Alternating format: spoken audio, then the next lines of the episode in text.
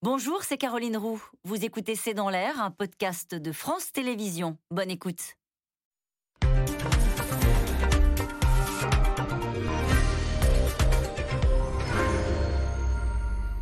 Bonsoir à toutes et à tous. Xavier Bertrand, comme Valérie Pécresse, rétrogradé en quatrième position dans le dernier sondage Ipsos France Info du premier tour de la présidentielle.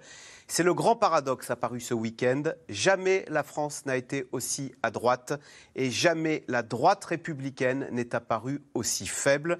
Une droite républicaine sans candidat officiel et qui se fait siphonner son électorat sur ses deux flancs. Le parti, les Républicains, pourrait-il se remettre d'un troisième échec d'affilée à la présidentielle? Pourquoi ce grand parti n'est-il plus en phase avec ses électeurs?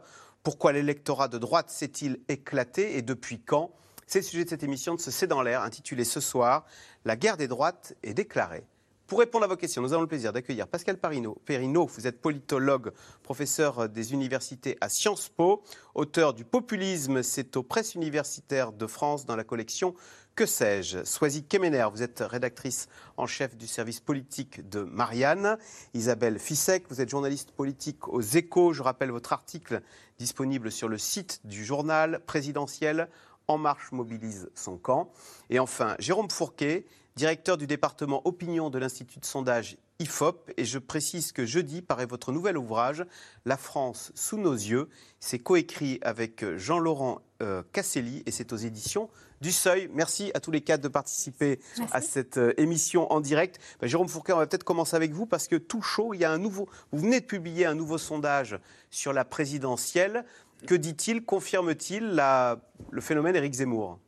Alors il le confirme en partie, c'est-à-dire que dans les différentes hypothèses que nous avons testées, euh, notamment avec les différents candidats de droite putatifs pour, pour LR, Éric Zemmour se trouve entre 12 et 15 et dans les, hypothèses qui retiennent le plus l'attention, c'est-à-dire si euh, Xavier Bertrand était candidat ou si Valérie Pécresse était candidat chez LR, il est entre 12 et 13% Donc, comme nos confrères euh, sondeurs, nous avons une progression assez sensible du vote en faveur d'Éric Zemmour, mais on n'a pas atteint dans ce sondage euh, les niveaux très importants qui ont été relevés dans d'autres enquêtes publiées ces, ces, derniers jours. Néanmoins, il faut retenir voilà, cette dynamique et qu'avec ce score de 12 il est aujourd'hui euh, à peu près dans la même catégorie, dans le même étiage que euh, les, candidats de LR. Et euh, on a une Marine Le Pen qui, du coup, pâtit de cette, de cette progression.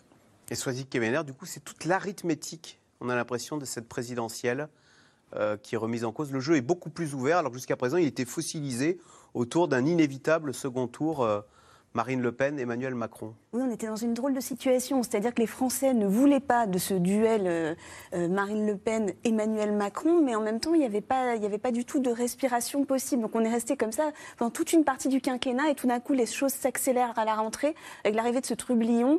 Éric Zemmour, on ne sait pas s'il aura ses 500 signatures, on ne sait pas s'il ira au bout de sa candidature, mais il est plutôt un révélateur où, comme le disait Nicolas Sarkozy, parce que c'est quand même un spécialiste, un référent pour euh, encore aujourd'hui pour la droite, disait c'est un symptôme du vide, Éric Zemmour. Et c'est vrai qu'il a mis en valeur bah, l'absence de travail des uns, l'absence de conviction des autres, euh, l'impossibilité finalement à parler à l'électeur de 2021 pour, pour la droite.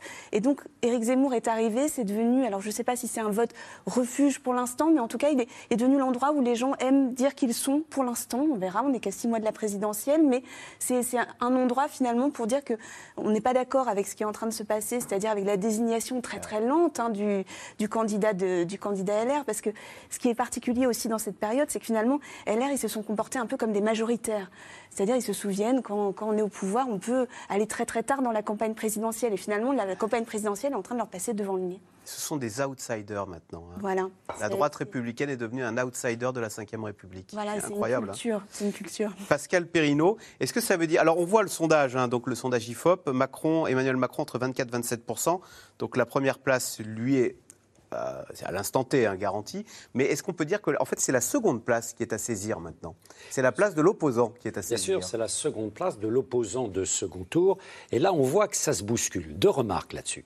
D'abord, le ticket d'entrée à un second tour, d'habitude, sous la cinquième, c'était souvent 19-20%. Hein, Jacques Chirac, 19-20%, voilà, ça permettait d'accéder euh, tout juste au second tour. Là, euh, si on a trois candidats, Marine Le Pen, euh, Éric Zemmour, Xavier Bertrand ou Valérie Pécresse ou Michel Barnier, on s'aperçoit qu'on est aux alentours de 14, 15, 16% pour entrer euh, au euh, second tour. Imaginez que le rapport de force entre ces trois ne change pas beaucoup, ça serait une nouveauté radicale hein, euh, sous la Ve République, et ça donnerait, ça serait la mesure de l'incroyable fragmentation euh, à la fois des droites, euh, mais aussi plus largement d'ailleurs du, du paysage, politique, puisqu'on a l'impression pour l'instant que la gauche ne fait que témoigner. D'abord, la gauche est incroyablement faible en termes de niveau collectif, et d'autre part, elle est tellement divisée, personne n'arrive, même Yannick Jadot, après sa, performance tout de même euh, dans la primaire interne des Verts, euh, Yannick Jadot n'arrive pas à, être le leader euh, d'une gauche euh, nouvelle. Donc, euh, ça donne une place à des troublions, mais des troublions qui viennent de l'espace de la droite, euh, comme, comme Éric Zemmour. Et puis, Éric Zemmour, il a un avantage. Il apparaît aujourd'hui, mais attention, demain tout ça peut changer, il apparaît aujourd'hui comme l'homme neuf d'un casting vieilli. Vous regardez tout de même le casting actuel.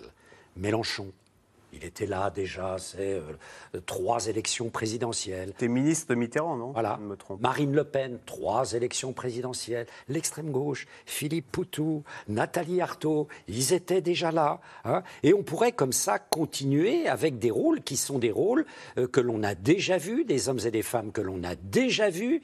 Et les Français qui, on le sait, on, sont un peu travaillés par ce qu'on appelle le dégagisme, ils ont envie de visages nouveaux. Alors pour l'instant, le visage nouveau, eh bien, c'est Éric Zemmour. Mais, attention, demain tout cela peut changer. Il ne faut pas croire qu'il y a pour l'instant un courant véritablement euh, structuré derrière Éric Zemmour.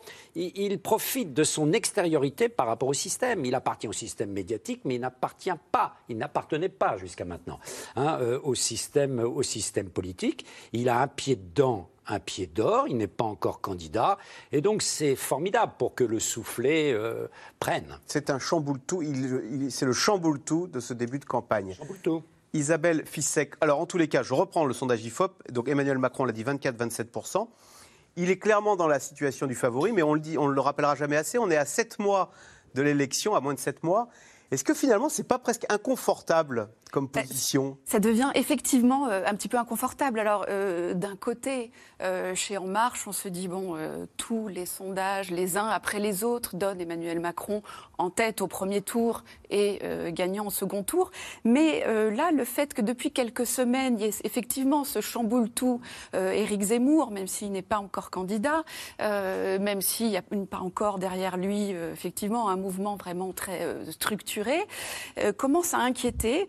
Et euh, alors ce week-end, La République en marche faisait euh, sa rentrée politique, le lancement de la campagne présidentielle à Avignon, et certains commençaient à se dire finalement le phénomène Éric Zemmour nous fait penser au phénomène Emmanuel Macron en 2016 euh, de cette nouvelle tête, quelqu'un qui n'a jamais été élu, qui n'appartient à aucun parti, Hors système. hors système. Euh, ça se discute, mais enfin, euh, pour Emmanuel Macron, mais enfin hors système, et qui vient euh, troubler le jeu et qu'on regarde parce qu'effectivement, les Français n'ont pas forcément envie, encore une fois, d'un duel Emmanuel Macron-Marine Le Pen.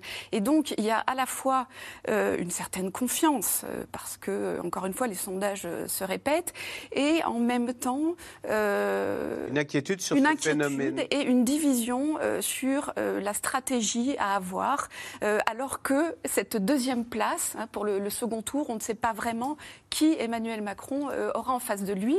Et puis, euh, on n'est qu'à six mois de la présidentielle et les choses peuvent bouger très très vite. Et cette volatilité commence à inquiéter beaucoup dans le camp d'Emmanuel Macron. Quand on est à 24-27% et qu'on est au pouvoir, le- la grande peur, ça doit être de faire une bêtise. Surtout ne pas faire de bêtises, ne pas faire de faux pas, ne pas euh, ne rien faire. Et c'est tétanisant comme situation. Exactement, c'est tétanisant et on, euh, Emmanuel Macron, son, son allocution du 12 juillet est considérée autour de lui comme la Bible et, euh, si vous voulez, la, la feuille de route pour l'élection présidentielle.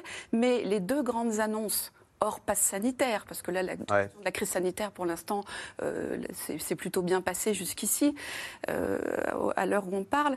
Euh, mais le plan d'investissement France 2030, on l'attend toujours, alors il doit arriver mi-octobre. Là, il s'agit de dépenser 30 milliards, donc c'est bien. Et Emmanuel Macron, maintenant, commence à avoir un petit peu peur de dire on dépense, on dépense. Ah et puis, le revenu d'engagement pour les jeunes, on sent que c'est une affaire qui est en train de s'enliser. Donc oui, il y a effectivement la peur du faux pas, du fait de campagne qui pourrait bouleverser encore les choses. On va avoir un Emmanuel Macron peu audacieux d'ici la présidentielle, Pascal Perrineau Oui, il y a une mutation incroyable d'Emmanuel Macron. Emmanuel Macron a beaucoup joué sur « je suis le nouveau monde qui va balayer le vieux monde ». Le problème, c'est quand vous avez été élu, vous êtes président pendant cinq ans, vous appartenez au vieux monde. Eh hein. Et donc, euh, maintenant, euh, Emmanuel Macron ne peut pas se présenter comme l'homme purement d'un avenir. C'est l'homme d'un passé, et il espère, pour reprendre, vous savez, euh, l'homme du passé, l'homme du passif, il espère que ce passé ne sera pas un passif. Alors, les Républicains, eux, n'y arrivent toujours pas. La semaine dernière, Xavier Bertrand l'a clairement annoncé.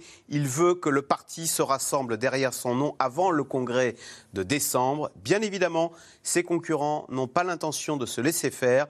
Pourtant, désigner un candidat pour la présidentielle devient urgent pour la droite, alors qu'Éric Zemmour continue sa progression dans les sondages et que La République en marche se mette en ordre de bataille pour préparer la future candidature d'Emmanuel Macron. Sujet de Léon Dermidjian, Mathieu Lignot et Marion Devauchel. La République en marche en ordre de bataille. Ministre élu, la Macronie se lance dans la campagne. Face à la multiplication des candidatures, le parti présidentiel joue la carte du rassemblement. Candidat partout, proposition nulle part. On a entendu parler de congrès, de système de départage, de sondage, de bataille de personnes, de partis, mais bien peu du pays. On a vu surtout des divisions partout. Elles nous entourent. La gauche continue de s'éparpiller. La droite se prépare à définitivement exploser. Et même l'extrême droite est aujourd'hui divisée. Une division de l'échiquier politique qui profite au président. À sept mois du scrutin, les derniers sondages donnent toujours Emmanuel Macron en tête. En face, à 16%, Marine Le Pen est en perte de vitesse, alors qu'Éric Zemmour, non déclaré, monte à 15% des intentions de vote. Le polémiste, directement cité et visé par le ministre de la Santé dans son discours. Non, monsieur Zemmour, il ne suffit pas de citer Talleyrand toutes les trois phrases pour faire de vous un homme d'État. Il occupe aujourd'hui un terrain qu'on connaît bien, qui est un terrain qui a été occupé longtemps par la famille, que dis-je, la famille, la dynastie Le Pen, et qui a fait son fonds de commerce sur la xénophobie et le repli sur soi. Moi, j'appartiens, à l'inverse, à une génération qui n'avait pas honte de crier la jeunesse emmerde le Front National. J'avais pas honte d'avoir appartenu à une jeunesse qui disait touche pas à mon pote. De son côté, Éric Zemmour était à Lille ce week-end. Officiellement, il poursuit sa tournée littéraire, qui a pourtant des airs de pré-campagne. Et si Éric Zemmour grignote sur l'électorat de Marine Le Pen, il semble aussi mettre en difficulté une partie de la droite républicaine. Car les républicains, justement, sont encore et toujours enfermés dans leur querelle interne, ou quand désigner un candidat vire au casse-tête. Xavier Bertrand fait toujours cavalier seul. Le candidat refuse de se plier à un vote des adhérents s'il doit affronter sa famille politique. Les adhérents à l'air ont écarté la primaire. Ce n'est pas pour en refaire une sous une forme déguisée. Une prise de position qui exaspère ses concurrents puisque nous ne sommes pas mis d'accord euh, spontanément autour d'une table il y a quelques semaines, qu'il y a plusieurs candidats de qualité, on, va aller euh, demander leur avis aux militants LR. Ils vont se prononcer le 4 décembre. Le débat sur les modalités de sélection du candidat de la droite hmm. est clos. On n'a plus de temps à perdre pour débattre du fond et des idées, parce que ce que les Français attendent de nous, c'est des solutions, des solutions à leurs problèmes. Pour Xavier Bertrand, offensive médiatique ce week-end, le candidat multiplie les propositions. Et un leitmotiv, son seul adversaire, c'est Emmanuel Macron. Il en est convaincu, les électeurs n'en veulent plus. Mais vous savez ce qu'ils veulent plus que tout? C'est tourner la page du quinquennat d'Emmanuel Macron un quinquennat qui a fait tant de mal à la France et aux Français. Un président de la République qui a eu sa chance et qui a échoué. Et aujourd'hui, les électeurs de la droite et du centre, comme une majorité de Français, veulent que cela change. Je suis celui qui peut porter ce changement. Des électeurs de droite sans doute un peu perdus et pas sûrs qu'ils y voient plus clair dans les jours à venir. Édouard Philippe lancera son propre parti ce week-end au Havre, même si l'ancien Premier ministre assure qu'il soutiendra Emmanuel Macron dès qu'il se déclarera. Alors, question téléspectateur.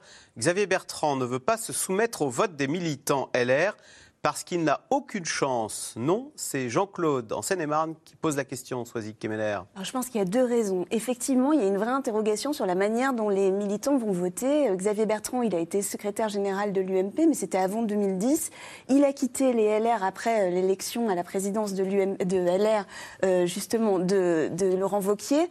Et certains ne lui pardonnent pas parmi les militants d'avoir laissé de côté sa famille politique. On sait l'importance de l'appartenance à l'ancienne UMP aujourd'hui du LR, c'est très important de, ne pas quitter la famille. D'ailleurs, Valérie Pécresse, symétriquement, a le même problème. Ça, c'est la première, euh, c'est la première, raison.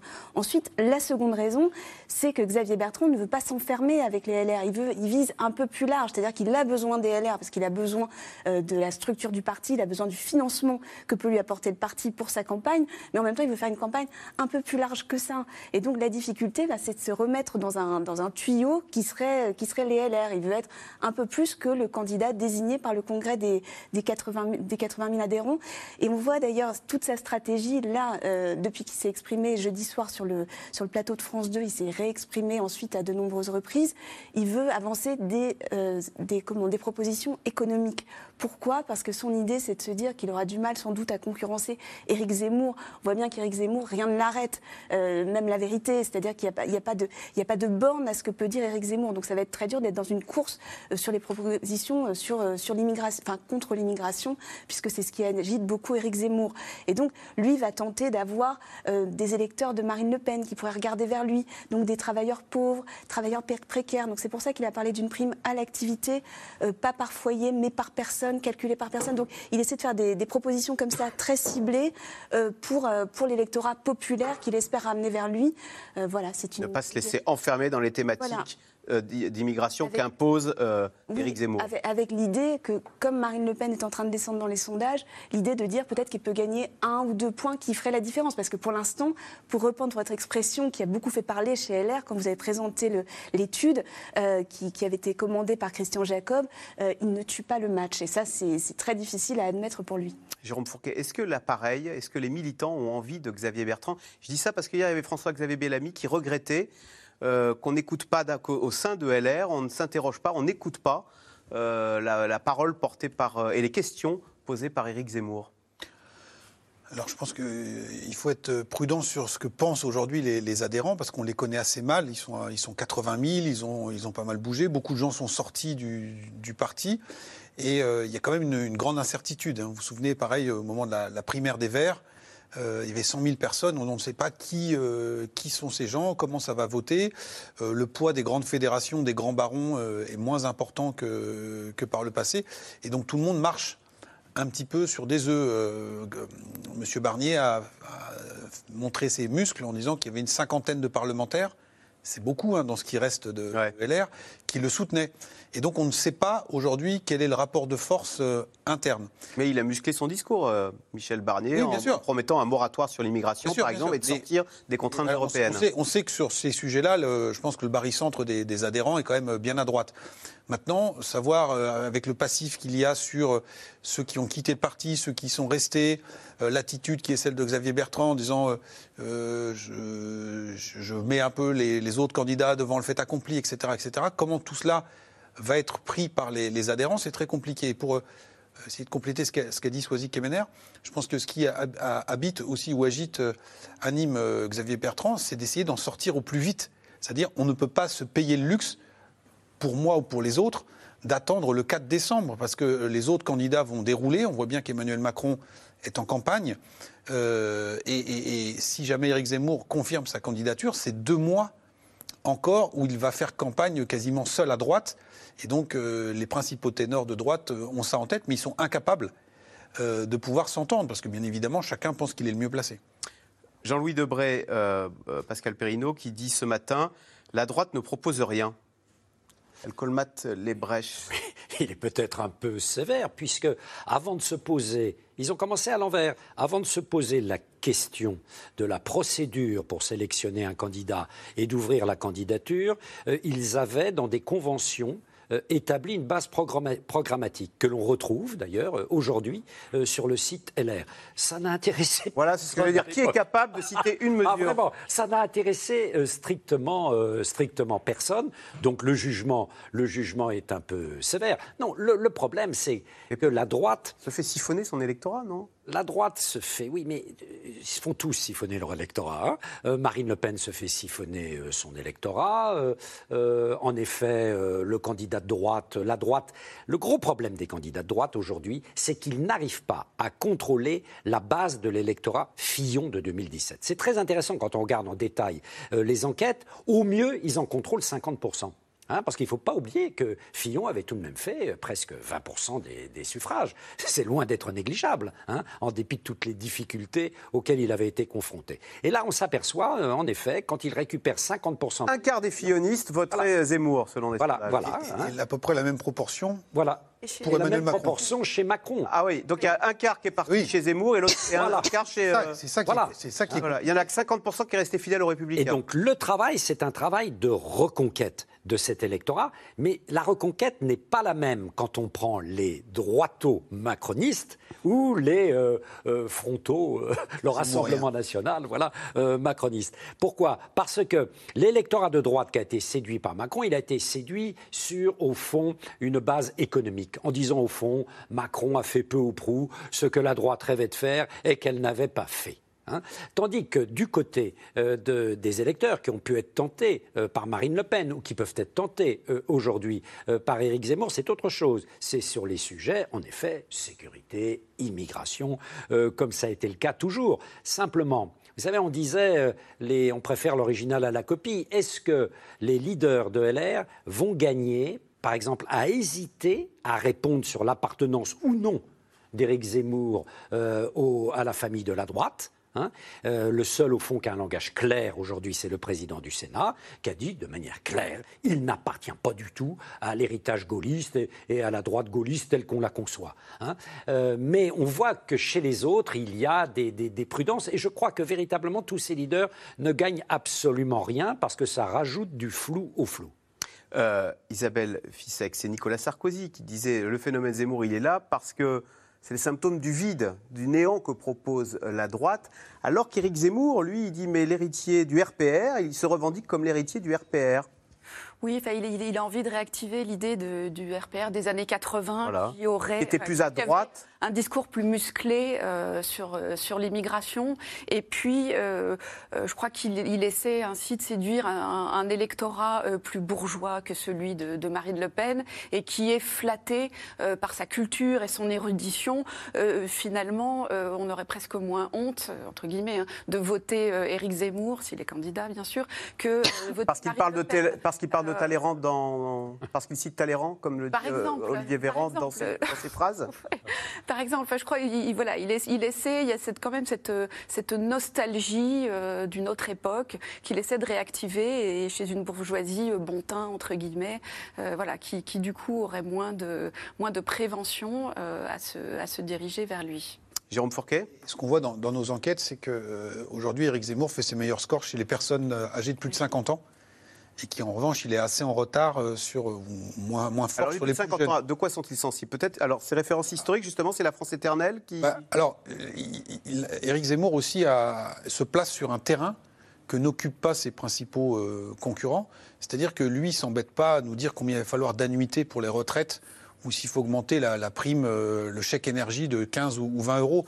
Il est dans une geste gaulliste ou gaulienne en disant moi je dessine la société française dont je rêve. Euh, j'ai un projet que je vous présente, je vous, explique la grande histoire, et je pense que c'est une partie de l'électorat de droite qui, à un certain âge, qui se reconnaît dans cette démarche, en disant, euh, en fait, euh, beaucoup de ces candidats aujourd'hui ont été abîmés soit par leur cursus initial, c'est-à-dire d'être passés par l'ENA, et donc on parle qu'en politique publique, soit d'être conseillés par des communicants, on fait que de la com. Et donc aujourd'hui, c'est ça qui fait euh, mourir pour beaucoup la, la, politique. Et Zemmour, lui, se place sur un tout autre registre. Et donc il, il, il raconte la grande histoire. Quelque part, c'est pas un hasard s'il est, euh, il a été proche ou ils ont une grande connivence avec quelqu'un comme Philippe de Villiers. Philippe de Villiers fait ça dans ses spectacles du Puy du Fou. Mmh. C'est-à-dire, il présente une grande fresque. Il y a, on, on sent l'épopée, le souffle de l'histoire. Et c'est ça qui emmène pour l'instant une partie de l'électorat de droite. À cela s'ajoute aussi le fait que euh, il, euh, il, reprend à son compte le positionnement qui était celui de Jean-Marie Le Pen dans les années 80-90, c'est-à-dire que je suis le candidat anti-système, le candidat qui est diabolisé. D'ailleurs, Jean-Marie Le Pen a dit attention, il va me ressembler euh, comme j'étais car, caricaturé en diable. Et je pense qu'il y a toute une partie de l'électorat de droite qui ne supporte plus ce qu'ils appellent la caste politico-médiatique. Et donc, dès que des gens comme M. Véran ou autres crient au péril fasciste, etc., etc., tout ça ne fait que renforcer la dynamique en faveur de Zemmour, un peu comme ce qui s'est passé aux États-Unis autour de Trump. Plus le système, entre guillemets, ou l'établissement va se mobiliser contre lui, plus Éric Zemmour va trouver le soutien d'une ah. partie de la droite qui ne supporte plus cette, entre guillemets, Vous voulez dire, c'est qu'ostraciser Éric Zemmour euh, et l'affronter sur le terrain moral, c'est pas forcément très efficace. C'est ce non, non, je pense. De la même manière, de la même manière que cette recette-là n'avait pas forcément Contre permis Le Pen. De, de, de, faire euh, refluer le vote Le Pen. Alors ça l'a cantonné aux alentours de 15 à 20 ouais. mais ça n'a jamais descendu. Quand euh, Monsieur, Castan, euh, Monsieur Varan dit, moi j'étais fier de dire que j'appartenais à la, la, génération qui emmerdait le Front National, bon, quelle était la génération de SOS Racisme? Euh, on rappelle qu'en 2002, Jean-Marie Le Pen est au deuxième tour. Hein, donc ces slogans-là n'ont ouais. jamais euh, fonctionné durablement. Même si Soisy Kemener, sondage Odoxa, euh, quelle est la personnalité politique la plus rejetée de France? C'est Éric Zemmour, rejeté par 59% des Français. C'est quand même un sérieux handicap. Euh, quand on aspire à, la présidence. Oui, d'ailleurs, toute la question est de savoir, et on va le savoir dans les mois qui viennent, si c'est le bon épouvantail face à Emmanuel Macron, parce qu'on voit bien l'attitude des, marcheurs est très ambivalente. Euh, D'un côté, Éric Zemmour, au début, euh, quand il a surgi dans le débat, il nous regardait un peu de haut. Maintenant, il le regarde avec questionnement, mais aussi intérêt. Euh, Éric Zemmour fait turbuler le système, donc on, est dans un moment un peu dangereux, un peu gazeux, mais, mais en même temps, il peut aussi être l'adversaire rêvé. Parce que Éric, Zemmour, Zemmour, et Emmanuel Macron, c'est, on, peut, on peut très vite caricaturer le bien et le mal, le blanc. Enfin, il y, a vraiment quelque, quelque, chose, quelque chose de, d'encore plus parfait que dans le, le, jeu qui était installé avec le Rassemblement national, si on se place d'un point de vue tactique, hein, pas d'un point de vue démocratique, parce que je, je pense que le, le, le débat, la nature du débat présidentiel changerait encore, on passerait encore dans autre chose. Mais euh, c'est vrai que ce, cette, cette, bataille face à Marine Le Pen qui avait été installée notamment au moment des européennes, hein, il faut se souvenir. C'est encore plus facile face à voilà, Éric Emmanuel Zemmour. Macron s'était lancé dans la bataille et, et avait joué l'opposition euh, manifeste. Oui, Pascal Perrineau. Ce qui dérange, à mon avis, euh, davantage l'Élysée, parce qu'au fond, Le Pen, Zemmour au second tour, ils se disent c'est une assurance tout risque.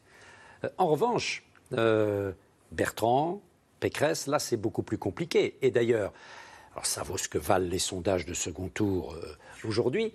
Un sondage de second tour annonçait la capacité euh, aujourd'hui euh, de Xavier Bertrand euh, à battre dans un second tour le président de la République. Et là, je crois, voilà. Comme le ticket d'entrée a baissé. 47, voilà.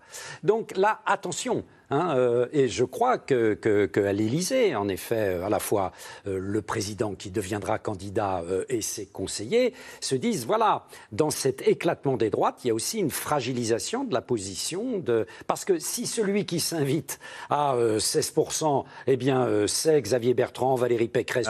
Barnier. Là, c'est dangereux pour voilà, Emmanuel là, Macron. dangereux. À, à, à contrario, Jérôme Fourquet, est-ce que si une troisième fois d'affilée, le parti LR devait perdre, voire ne pas accéder au second tour, ce serait une énorme claque pour euh, ce parti qui pourrait ne pas s'en remettre. Bah, ce parti, on le voit, il est quand même déjà assez mal en point. Alors, il, conserve 80 000 adhérents, des élus, des financements, mais il n'est quand même objectivement plus que l'ombre de ce qu'il a été. Et euh, certains se sont rassurés à bon compte, ALR comme OPS, au lendemain des régionales, en disant c'est la revanche de l'ancien monde. Vous savez, quand tous les sortants ont été réélus, mais on était à 35% de votants, dont la moitié de, 50, de 65 ans et plus. Sur une présidentielle, on aura plus de votants. Euh, c'est la, France globale qui s'exprime. Et là, on voit bien qu'on est sur des partis historiques qui sont très fragilisés. Et en fait, ce à quoi on assiste, c'est la poursuite de ce qui s'est commencé à se dessiner après 2017. Et quelqu'un que vous avez montré tout à l'heure, Édouard Philippe, disait la poutre travaille encore. On est en plein là-dedans. Euh, on peut dire ça de LR. Qui fracture le, le, le parti républicain jusqu'à le faire disparaître. Le faire, ou, ou le, le faire continuer d'exister, mais qui n'occupe plus que la place qui était par exemple celle du modem dans le monde d'avant, c'est-à-dire vous existez, mais vous êtes relégué de Un outsider. en deuxième division. Euh, Pour se rassurer, LR peut regarder ce qui se passe au PS. En disant que ça, ça vaut pas beaucoup mieux et qu'Anne Hidalgo aujourd'hui est à 5 ou 6% et que peut-être dans les mois qui viennent, elle va être amenée à se positionner pour soutenir euh, Yannick Jadot. Donc on voit bien que ces, vieux réflexes ne, ne fonctionnent plus et que ces, vieilles machines sont, sont quand même euh, assez grippées. Mais Pascal Perrino, pourquoi est-ce que le Parti des Républicains a-t-il vu son électorat se fracturer à ce point et se séparer? Est-ce qu'il y a une date? Je me souviens qu'Yves Tréhard disait bah oui, tiens, le mariage pour tous, ça a été un- un- une scission très forte au sein de ce parti, les Républicains. Euh, au point que maintenant on dit bah voilà il est en seconde position. C'est euh, Nicolas Sarkozy qui, se vantait un peu en disant moi j'arrivais à tenir les, deux bouts de l'omelette en faisant coexister Laurent Wauquiez et Nathalie Kosciusko-Morizet dans, dans la même alliance. Oui, il arrive à tenir les deux bouts de l'omelette en 2007. En 2012, euh, il n'y parvient pas euh, et il est battu. Et c'est vrai qu'au fond, après cet échec de Nicolas Sarkozy, comme souvent, l'échec est très. euh, on n'en tire pas les leçons. Et euh, le, RPR, devenu MP, devenu euh, plus tard euh, LR, va euh, rentrer dans une période de règlement de compte interne comme il n'en a jamais connu. Cela va laisser des traces, des traces évidentes jusqu'à aujourd'hui. Et ça aurait été gérable si, euh, à partir de ces conflits, était apparu un leader de substitution. Et ils essaieront comme ça plusieurs leaders successivement et aucun ne s'imposera, le fameux candidat naturel. La droite n'a plus de candidat naturel. Elle avait, depuis 1958, elle avait un candidat naturel. Alors parfois ça bagarrait, comme en 74, euh, entre Chaban-Delmas et Giscard. Bon, il y, a eu- comme ça des conflits entre Balladur euh, et Chirac. Mais là, euh, voilà, aucun ne s'impose. Et donc on est obligé de trouver des systèmes de départage extrêmement complexes, qui en plus de ça nécessitent euh, de mettre ça en œuvre sur une longue période. Et donc peu à peu, en effet, la droite est en train, si elle ne précipite pas un peu le rythme, de passer à côté euh, du rendez-vous présidentiel, parce que, comme vous le disiez tout à l'heure, euh, euh, ils réagissent avec des réflexes de parti de pouvoir. Vous savez, la droite, elle a été au pouvoir. Elle est habituée à cela. Ils réagissent avec des partis de pouvoir, mais ils ne sont pas. Ça n'est pas un parti de pouvoir. Ils sont dans l'opposition depuis outsiders, 10 ans. comme le disait Swazik Kemener. C'est ça qui est, terri- qui est terrible pour eux. Ils ne le savent pas. Euh, Jérôme Fourquet. Bon, en, en fait, euh, si on revient à, à René Raymond, on a toujours eu plusieurs droites en France, mais il y avait un leader naturel qui faisait tenir tout le monde ensemble. Et ce qui se passe depuis la, la- la défaite de Nicolas Sarkozy, c'est que ces fractures se révèlent au grand jour et qu'il y a eu l'émergence d'un candidat, Emmanuel Macron, qui parle à cette droite orléaniste modérée, et qui l'a capté. C'est-à-dire qu'historiquement, cet électorat ne pouvait pas se retrouver dans une candidature socialiste et François Bayrou n'était pas aussi en capacité de capter cet électorat modéré. Donc l'électorat modéré est parti parce qu'il n'y avait plus de leader naturel, mais aussi parce qu'il y avait une offre concurrente nouvelle. Macron. Et puis à droite, euh, Marine Le Pen est en perte de vitesse, mais maintenant si Éric Zemmour arrive, lui pourrait incarner ce que euh, Patrick Buisson euh, avait théorisé et souhaitait, il ne le souhaite plus maintenant, c'est la fameuse fusion des droites. Alors ça fusionnera pas toutes les droites, mais on, on voit bien que là, on a pour la première fois un candidat qui pourrait faire potentiellement autant dans l'électorat frontiste que dans l'électorat de droite, ce qui s'est quasiment jamais passé. Et donc il y a à la fois un affaiblissement, un manque de leader, et donc les forces naturelles font que tous ces îlots se désagrègent progressivement. Oui, Et, et- et puis, il y a un formidable produit d'appel, c'est-à-dire que Édouard Philippe, euh, avec l'interview qu'il a donnée la semaine dernière à Challenge, où il promet, enfin il promet, non, il prédit euh, peut-être la retraite à 67 ans, il explique qu'il faut maîtriser la dette, enfin il donne, il donne vraiment des signaux à l'électorat de droite. Qu'est-ce qu'il leur dit Il leur dit je vais peser dans la future majorité, je vais avoir sans doute les moyens euh, d'instaurer une forme de, donc peut-être pas de rapport de force, enfin si un mini rapport de force avec un président de la République qui aura besoin de moi, parce qu'il aura besoin d'élargir sa majorité, parce que ça va être difficile, parce qu'à partir du moment où le quinquennat va, si un deuxième quinquennat commençait, ben, on pense aussitôt à la suite, c'est-à-dire à 2027. Et donc, Édouard Philippe, c'est finalement une porte d'entrée, une autre porte d'entrée, c'est-à-dire qu'il l'avait déjà Vers le parti macroniste pour les gens de droite. Ou, alors en réserve, mais en, tout, cas dans, mais en tout cas dans la majorité. Et ce qui est, ce qui est vraiment intéressant, c'est de voir qu'il a déjà fait ça une première fois, Édouard Philippe, quand il a été nommé Premier ministre, et il revient. Il ne veut pas obligatoirement servir Emmanuel Macron, mais de fait, il va le servir avec des annonces comme celle-là. Alors on l'a dit, hein, Marine Le Pen dégringole dans les sondages depuis plusieurs semaines. Un petit point seulement la sépare d'Éric Zemmour une chute de popularité qui se traduit au sein même de son parti. Ces derniers mois, beaucoup de déçus de la chef du Rassemblement national ont tout simplement décidé de quitter le mouvement. Sujet de Laura Rado et Arnaud Fora. Dans son appartement, Marie-Laure Duchanois a fait le grand ménage. Du Rassemblement national, il ne lui reste plus que quelques objets et sa carte d'adhérente, découpée en juin dernier. J'ai pris le parti de quitter le mouvement et donc c'est le symbole de, mon départ euh, définitif. C'était un soulagement parce que j'ai repris ma liberté d'opinion, ma liberté d'expression et je n'avais plus le petit doigt sur la couture comme le demandent les instances et, euh, euh, les cadres du Rassemblement national où il ne faut pas un mot qui dépasse. Un management jugé brutal, plusieurs défaites électorales, l'effacement des marqueurs traditionnels du parti. Les raisons de sa rupture sont nombreuses. Désormais, celle qui se définissait comme une mariniste ne croit plus aux chances de la candidate du RN à la présidentielle. Aujourd'hui, la normalisation, euh, pardon, je vais reprendre l'expression de, Gilbert Collard, je dirais que c'est un, une normalisation piège à con. En fait, euh, on ne sait pas où va le RN, euh, on ne sait pas où va Marine. Son programme est fluctuant. J'ai bien peur qu'elle reprenne des propositions de Benoît Hamon si on continue. Darmanin l'a dit, elle s'est ramollie elle s'est ramollie et aujourd'hui, euh, je pense aussi qu'elle a fort à faire avec, pour l'instant, euh, la candidature hypothétique, euh, mais que je pense réelle, d'Éric Zemmour, qui lui arrivera à rassembler. Éric Zemmour peut-il séduire les déçus de Marine Le Pen? Sa nièce Marion Maréchal ne cache pas sa proximité avec l'essayiste. Samedi, c'était au tour du patriarche de la famille, Jean-Marie Le Pen, de rendre publique sa position. Marine a abandonné ses positions fortifiées et Eric occupe le terrain qu'elle a quitté. Si Eric est le candidat du camp national le mieux placé, bien sûr, je le soutiendrai. Éric Zemmour, le mieux placé pour battre Emmanuel Macron, Franck Gaillard en est convaincu. Ça c'était euh, j'avais j'avais 18 ans, c'était Jean-Marie Le Pen qui était venu euh, qui était venu à Beaune. Encarté au FN depuis ses 15 ans, ce maire d'une commune rurale de Côte d'Or a claqué la porte du parti en avril.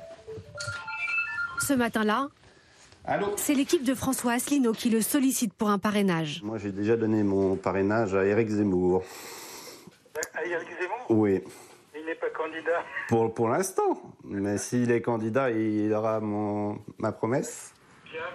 Conseiller régional sortant, Franck Gaillard n'a pas digéré d'être mal placé sur la liste RN en 2021. Le symptôme, selon lui, d'un parti qui néglige ses élus de terrain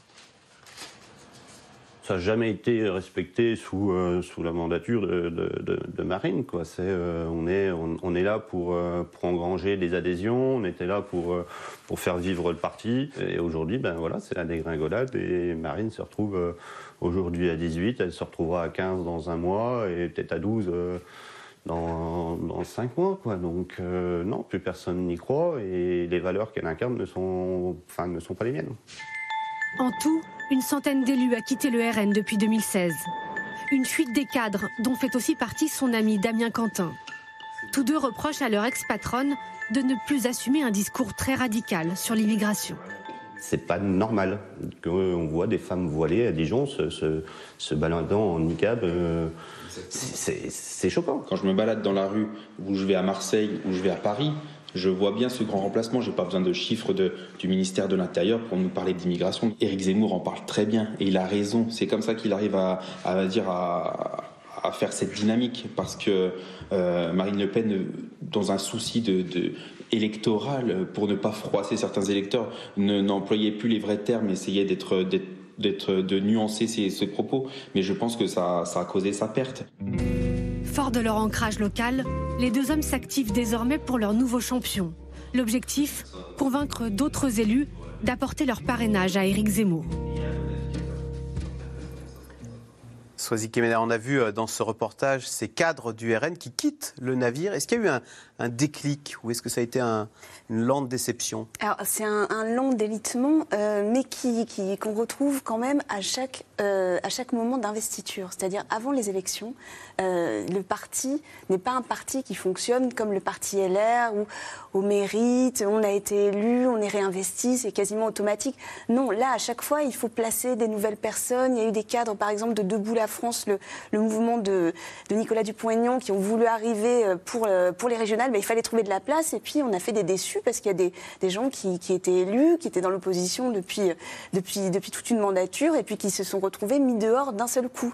Il a fallu aussi faire de la place aux transfuges euh, des républicains. Euh, Monsieur Garot, par exemple, en Occitanie, et ça en a déçu d'autres. Et quand on voit en plus que quand on regarde les chiffres, il y avait 252 élus conseillers régionaux en juin, pardon, 358 en 2015, il n'y en a plus que 252 en juin 2021.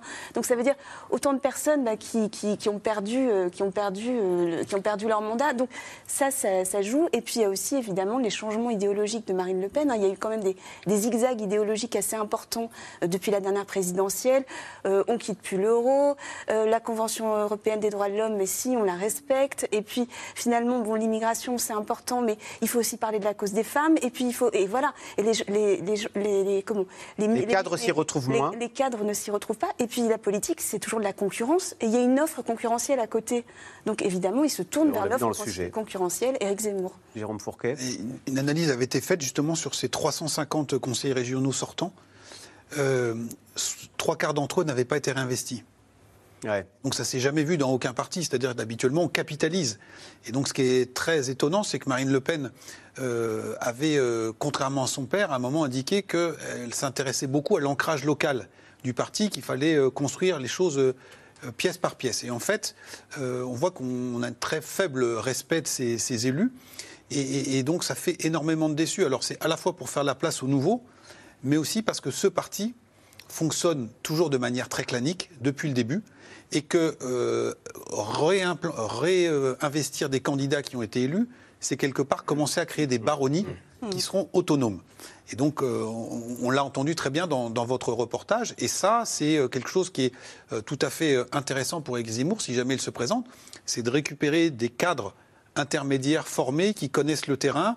Et non seulement c'est le, le parrainage qui va bien, mais c'est aussi, parce qu'à chaque fois, sur ce- ces personnes-là, elles vont entraîner 10, 15 militants qui vont, euh, qui vont faire campagne euh, pour, euh, pour ce nouveau candidat. Jérôme Fourquet, vous sortez jeudi un livre, je le répète, hein, La France sous nos yeux, dans lequel vous décrivez une France où l'entrepôt a remplacé l'usine, une France de deux territoires où il y a les gens qui peuvent Instagrammer leur maison parce qu'ils en sont fiers, et une France bah, qui, ne peut, qui ne le peut pas. Est-ce que tout cela génère une frustration? Est-ce que cette frustration est le moteur aussi de ce vote extrême qui, quand on additionne Marine Le Pen et Éric Zemmour, fait 16 plus 15, 31% des voix? Oui, en partie, mais comme on l'a dit tout à l'heure, quand on regarde l'électorat d'Éric Zemmour, c'est plutôt un électorat âgé et socialement plutôt installé. Éric Zemmour euh, ambitionne de faire comme euh, Trump, c'est-à-dire euh, ce qu'il appelle la synthèse ou l'alliance entre les catégories populaires et une bourgeoisie patriote. Pour l'instant, il a surtout la bourgeoisie patriote. Il a assez peu encore euh, ces catégories populaires ou ces personnes qui se sentiraient déclassées, qui euh, s'intéressent peut-être moins à la politique et qui, euh, quand elles sont très à droite, elles sont encore pour l'instant pour Marine Le Pen. du côté de, de Marine Le Pen, ou beaucoup de l'abstention, puisqu'on rappelle qu'aux dernières élections régionales, la contre-performance de- du RN s'explique en partie par le fait que beaucoup de ces gens ne soient pas allés voter tout simplement. Cette chute de Marine Le Pen, Pascal Perrineau, à 16%, ça traduit aussi une certaine usure pour celle qui aborde la- sa troisième tentative hein, à la présidentielle. hein. Tout à fait. Vous savez, quand vous regardez ces grands leaders euh, populistes, son père, elle, au bout d'un moment, d'être le porte-voix de toutes les inquiétudes, les rancœurs, les protestations, euh, au bout d'un moment, le tonus tombe. Regardez son père. 1988, première euh, euh, candidature. 1995, il reste à un bon niveau. 2002, il crée une turbulence majeure. 2007, la quatrième, le combat de trop. Hein, il tombe à 10%. Marine Le Pen, elle, dès la troisième, puisque c'est sa troisième candidature, dès la troisième, il y a un phénomène d'usure. Elle était tout de même, il y a quelque temps, à 26. Certains l'annoncent aujourd'hui à 16. Vous vous rendez compte, en quelques semaines, une perte de 10 points d'intention de vote. Et elle en est un peu coutumière, parce que déjà en 2017, quand vous regardez au départ euh, de la candidature en automne, en 2016, elle se situait à un haut niveau, 25, 26, et puis elle finira nettement plus bas. hein. Donc il y a un phénomène, je crois, d'usure, et d'une certaine manière que les électeurs sentent confusément. Ils ont l'impression que la patronne du Rassemblement national aujourd'hui en a moins envie qu'hier. hein. Il y a chez Marine Le Pen une forme d'affadissement, euh, le désir de faire turbuler le système est en tout cas perçu comme étant moins fort qu'il ne l'était, comme si elle avait intériorisé peut-être l'échec euh, ou peut-être, ce qui est légitime, la volonté éventuellement de faire autre chose de sa vie que d'être le porte-voix. Elle pourrait ne pas y aller finalement? Ne pas y aller, non, ça je ne crois pas. Parce que maintenant, ça y est, la machine est partie. Va tenter de résister à cette perturbation euh, Zemmour. Mais regardez attentivement, on a bien l'impression qu'il se passe quelque chose chez la candidate. Isabelle Fissek, question téléspectateur, puisque c'est Éric Zemmour qui, monte, qui n'est plus qu'à un point de Marine Le Pen. Quelles sont les différences essentielles entre Marine Le Pen et Éric Zemmour? Alors d'abord, Éric Zemmour, euh, sur l'immigration, il est quand même beaucoup plus à droite qu'elle. Et quand on essaie de le faire remarquer, les gens sont parfois surpris. Mais euh, il est plus à droite qu'elle. Et puis, euh, surtout, je crois qu'il a compris, euh, il la connaît très très bien. Et euh, Pascal Perrineau parlait d'usure. Il y a aussi le doute. Et qui est chez elle euh, un moteur ou un contre-moteur euh, très puissant. Et euh, je, je pense qu'il a, il a absolument senti ça. Il le pointe en permanence. Elle n'est pas au niveau, elle n'y arrivera pas niveau. Ça sans arrêt. Euh, dans un article de nos confrères du Parisien, euh, Robert Ménard, le maire de Béziers, qui parle avec les deux, cite euh, un échange qu'il qu'il a eu ou qu'il aurait eu avec Éric Zemmour lors d'un déjeuner. Cette citation est terrible, extrêmement vacharde. Éric Zemmour dirait Elle a l'air complètement idiote, elle donne l'impression de passer ses journées devant Netflix. Qu- Quelque chose de terrible. Lui, il cite Talleyrand et elle, elle regarde des séries voilà, télé. et, et qui est compréhensible par tout le monde. Euh, donc c'est là où il peut essayer de gagner parce que euh, les électeurs de, Marine Le Pen, on a longtemps dit que c'est un socle très solide, mais eux aussi ont envie de gagner. Et, donc il y a le, doute. Et je pense que euh, Éric Zemmour réactive là chez elle euh, le doute terrible qui était né avec son échec au débat du second tour de l'élection présidentielle face à, Emmanuel Macron. Et il ré- il réactive aussi chez elle quelque chose qui est terrible dans la famille Le Pen et qui se disait au moment de sa succession, que Jean-Marie Le Pen ne disait pas ouvertement, mais pensait très fortement, elle n'est pas toujours au niveau, et que l'entourage euh, de Jean-Marie Le Pen, je pense à un Bruno Gollnisch ou un Laurent de Saint-Afrique, euh, disait euh, très fortement, elle n'a pas du tout le même niveau que son père. Et Éric Zemmour joue vraiment là-dessus. Alors, on l'a vu, hein, le parti présidentiel tente de mettre en avant le bilan d'Emmanuel Macron après cinq années de mandat. Donc, baisse du chômage, retour de la croissance, plan d'aide massif pendant plusieurs mois de pandémie. Pourtant, sur le terrain, certains n'ont pas profité de la manne de l'État et sont inquiets pour leur avenir. Paul-Rémy Barjavel et Arnaud Fora sont allés à Albert, dans la Somme, à la rencontre de ces oubliés de la relance. À Albert, tout semble tourner vers le ciel. Cette petite ville de 10 000 habitants repose en grande partie sur l'industrie aéronautique. Un territoire aujourd'hui en crise. Anis a perdu son job chez 3A, un sous-traitant d'Airbus. J'ai été surpris de la manière dont ça s'est passé. Je ne m'attendais pas à ce que 3A garde cette optique, je sais pas comment on peut expliquer, de, bah allez, pour faire simple, de serviette de table. On a fini de s'essuyer, on la prend, on la jette. Une colère froide, après avoir passé 10 ans en tant qu'ajusteur-tourneur dans l'entreprise, qui a pourtant reçu une subvention de l'État dans le cadre du plan de relance. Ça nous semble pas très juste parce qu'on avait vraiment l'impression que euh, c'est pas, euh, comme on a pu dire, euh, ah le Covid, euh, ah le, comment on peut appeler ça, euh, le confinement, etc. Non, pour moi, après voilà, il y en a vont dire que c'est du complot, que c'est voilà nous qui, qui sommes énervés de ce qui nous arrive, mais je pense que c'était un énorme prétexte. Albert, dans la Somme, a subi de plein fouet la crise aéronautique. Un quart des emplois directs ou indirects ont disparu. Une quarantaine de sous-traitants gravitent autour d'un seul donneur d'ordre, Stelia, filiale du géant Airbus. Alors quand les carnets de commandes se vident, c'est toute la ville qui vacille. Anis, lui, fait une formation pour devenir préparateur de commandes. Comme beaucoup, il pourrait partir pour trouver un emploi. Je pense pour beaucoup de monde, ça va être tout rechanger, tout.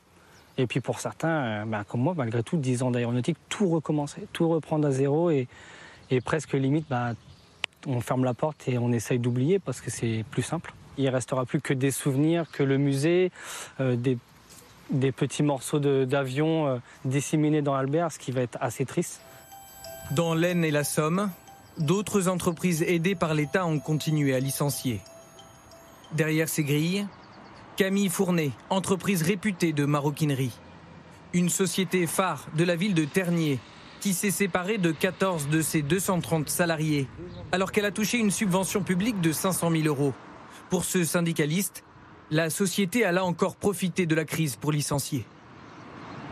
Ils ne mettent pas en avant les aides qu'ils touchent. Et en plus, le secteur du luxe n'est pas le secteur qui a été le plus impacté. Donc c'est quelque chose qui a un petit peu euh, surpris dans les, dans les chaumières. Parce qu'effectivement, euh, c'est alors un marché euh, aussi euh, très tourné vers euh, les pays asiatiques. Et on sait très bien que dans certains pays, euh, euh, notamment la Chine, etc., le luxe fonctionne très bien. Dans les Hauts-de-France, une centaine d'entreprises a reçu l'aide de l'État au titre du soutien à l'investissement industriel. Bétrancourt, fonds de soutien aux investissements de modernisation de la filière aé- aéronautique, 800 000 euros. Ici, ces syndicalistes font les comptes. Et trop souvent, d'après eux, quand elles ont licencié, l'État a fermé les yeux. Crespin, Bombardier, 800 000 euros. Tout ça est su par les pouvoirs publics. Parce que quand on va euh, aux commissions de- du plan de relance organisé par la préfecture, on a posé une question toute simple. D'accord, vous donnez 600 000 euros pour telle boîte qui licencie, euh, 400 000 euros pour telle autre, 900 000 euros. Où sont vos objectifs d'emploi chiffrés Est-ce que vous pouvez nous dire combien d'emplois ça concerne? Blanc, du côté de la préfecture, ah, ça ne fait pas partie de ce qu'on a chiffré. Donc là, vous avez une volonté très claire des pouvoirs publics de ne pas imposer en plus de contrepartie en termes de maintien de l'emploi. Aucune contrepartie demandée, disent-ils. Alors que dans les départements de l'Aisne et de la Somme, le taux de chômage figure parmi les plus élevés de France. Euh, Jérôme Fourquet, cette France, vous la décrivez dans votre livre qui paraît euh, jeudi, hein, La France sous nos yeux. Elle est comment, cette France que vous avez observée? À l'aise dans ses baskets ou inquiète et déclassée Elle, est très diverse. Très. Vous voyez que là, euh, le début du reportage parle de la sous-traitance aéronautique. C'est un secteur qui, avant le Covid, était extrêmement pr- euh, prospère. Euh, bien évidemment, on pense à Toulouse, mais euh, cette usine et cette entreprise à Albert dans, dans la Somme était aussi souvent citée comme un, un- un- un poumon économique. Et donc, la crise du Covid a frappé de manière très très différente les différentes catégories de la population. Et donc, aujourd'hui, il y a une reprise économique avec des secteurs qui vont très bien et d'autres qui vont très mal, mais qui ne sont pas forcément ceux qui étaient en difficulté avant, avant, la, la crise du, avant la crise du Covid. Une fois qu'on a dit ça, on voit quand même que euh, le gouvernement a sorti le, carnet de chèques.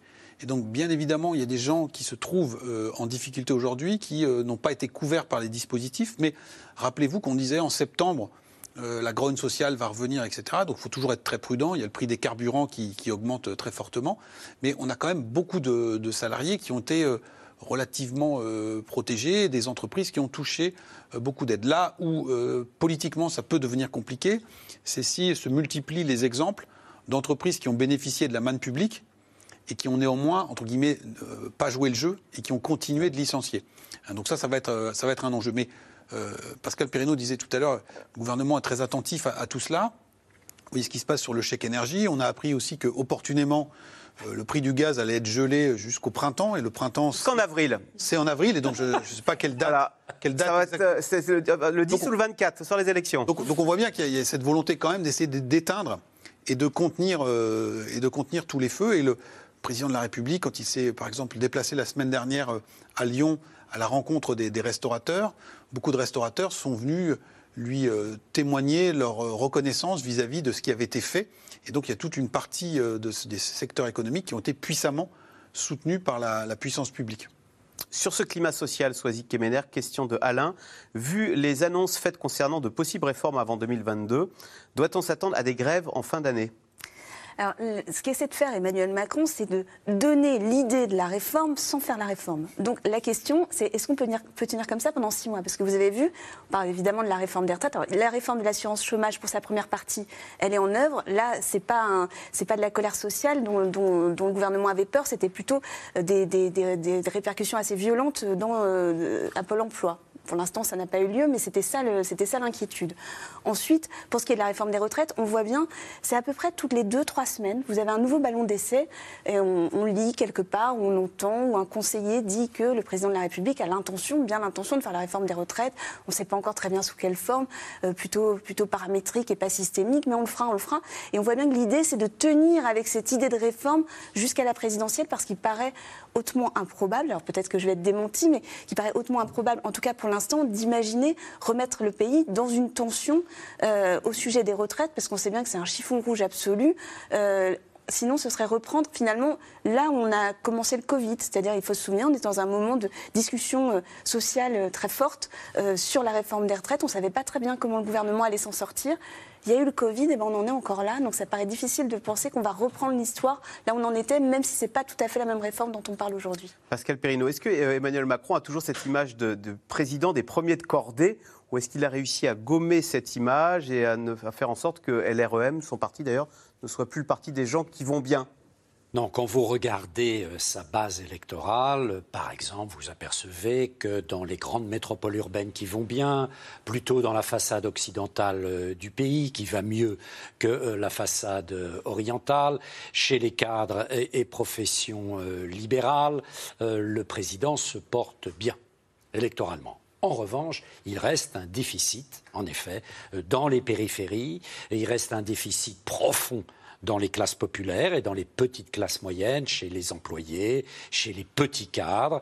Et puis, il y a, euh, ça c'est nouveau tout de même, un antimacronisme qui s'est beaucoup développé. L'antimacronisme n'existait pas euh, en 2017. Cet antimacronisme, euh, il est latent. Alors, est-ce que les effets d'annonce extrêmement nombreux, euh, les gels euh, de hausse jusqu'en mai, euh, ça va marcher, ça va marcher auprès de couches populaires qui sont légitimement inquiètes sur le pouvoir d'achat. On le voit tout de même dans les enquêtes sur les enjeux pour la prochaine élection présidentielle. Le pouvoir d'achat est haut, il est très haut.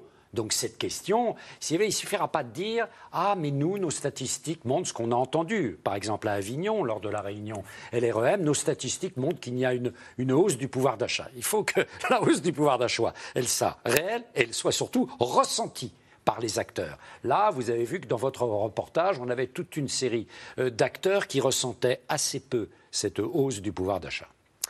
Allez, tout de suite, on revient à vos questions.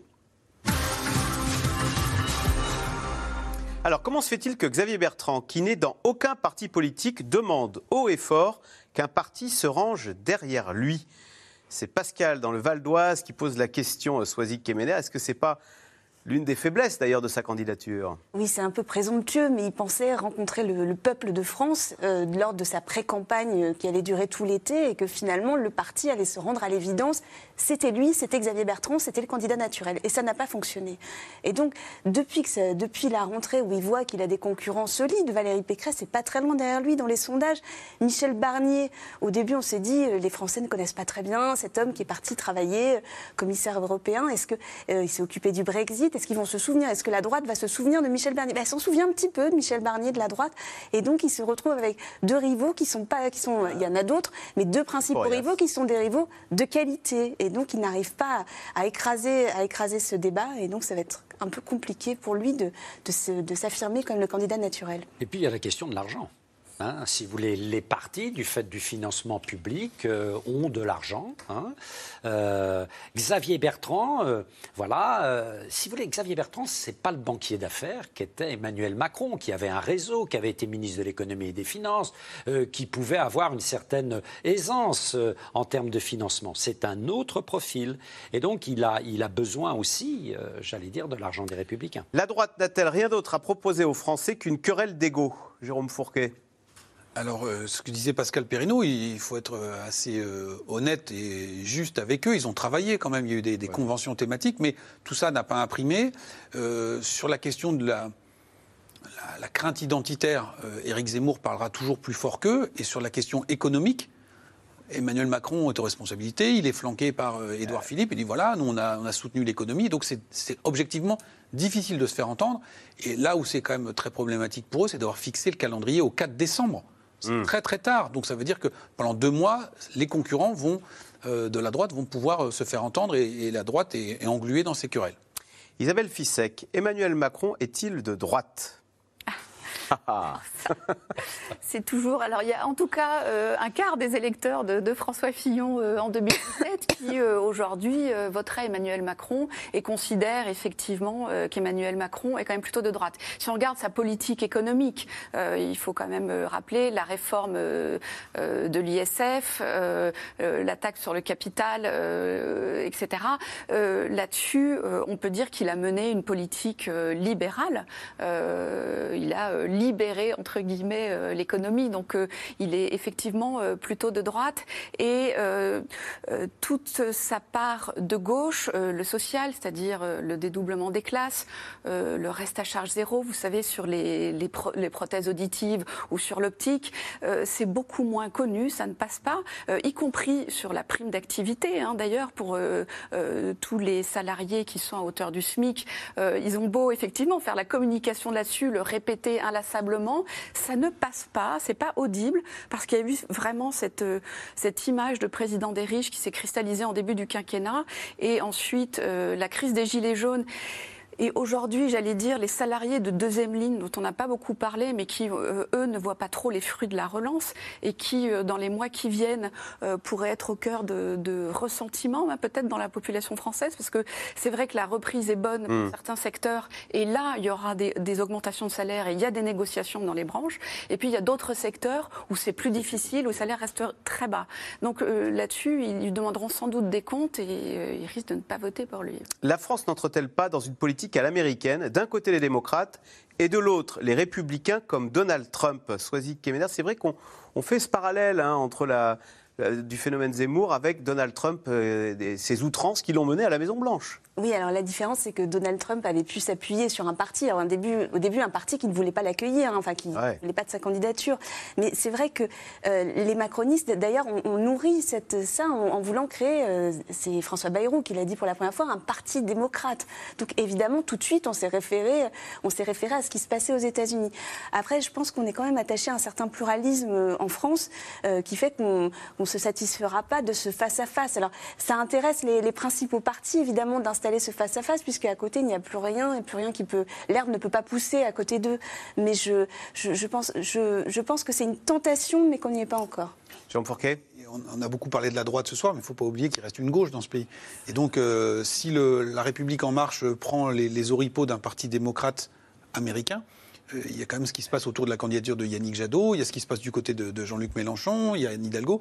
Et donc, même si la gauche est très faible, c'est quand même 25%, et ils ne sont pas euh, solubles, solubles dans le macronisme. Donc, euh, on n'est pas dans un modèle américain. Qu'attend Emmanuel Macron pour déclarer sa candidature qui ne fait aucun mystère? Isabelle Fissek. Alors, il y a eu un débat euh, chez les macronistes euh, sur euh, le temps de la, de la candidature. Certains disaient qu'il faut peut-être qu'on euh, accélère et que ce soit peut-être en décembre. D'autres disent non, avec la présidence française de l'Union européenne, ça n'est pas possible. Ce sera un temps euh, euh, un peu différent. Et, et donc, certains évoquent plutôt la deuxième quinzaine du mois de janvier. Et puis, d'autres disent ceux qui vous disent qu'ils savent quand Emmanuel Macron déclarera sa candidature, vous mentent. Il ne le sait peut-être pas lui-même d'ailleurs. Alors, je, je- je crois surtout que euh, l'idée, c'est de qu'il y ait une évidence, hein, avec quand même cette question de, sur l'insincérité, c'est-à-dire à quel moment euh, Emmanuel Macron continue ses déplacements multiples, euh, de parler à tel ou tel segment, euh, d'être en campagne euh, sans euh, vraiment vouloir le dire. Euh, Voilà, c'est une question. Euh, en tout cas, euh, euh, autour de lui, on lui déconseille de descendre quand même trop vite euh, dans l'arène et de continuer à garder cette position de président sortant. La position de favori pour les macronistes n'est-elle pas un handicap? C'est ce qu'on disait, hein, ça, ça tétanise, on a la peur du faux pas Pascal Quand on fait la course en tête, en effet, on est l'objet de, toutes les, attentions. Hein, voilà. Euh, des tirs des autres Voilà.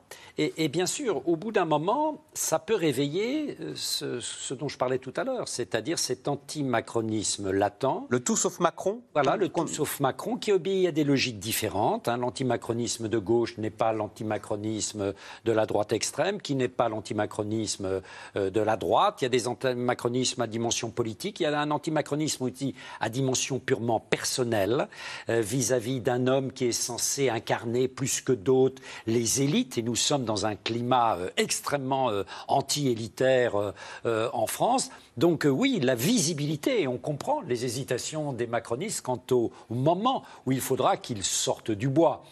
Bon, il est déjà largement sorti, parce que quand vous regardez la logique de tous les déplacements d'Emmanuel Macron, ce sont des déplacements de candidats. Ah, bon. Euh, Jérôme Fourquet, Éric Zemmour séduit de LR au RN. Veut-il rassembler la droite et l'extrême droite? C'est ce qu'il dit. Hein. Il dit Moi, je mords sur les deux électorats. Oui, c'est ce qu'on disait tout à l'heure. Euh, encore une fois, dans la terminologie euh, zémourienne, c'est la bourgeoisie patriote, donc c'est plutôt LR et les classes populaires qui, dont une bonne partie, votent pour le, le Rassemblement national. Et pour l'instant, il n'y réussit qu'en partie. Qu'à la marge. Mais ça veut dire qu'il a un réservoir, puisqu'il bah, est sur potentiellement de grosses poches, là.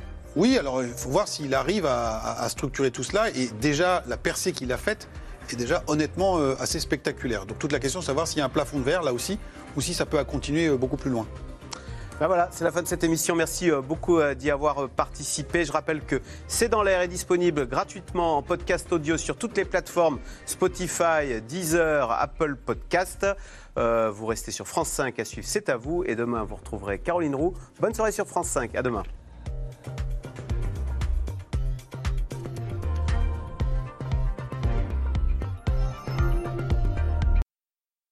C'était C'est dans l'air, un podcast de France Télévisions. Alors s'il vous a plu, n'hésitez pas à vous abonner. Vous pouvez également retrouver les replays de C'est dans l'air en vidéo sur France.tv.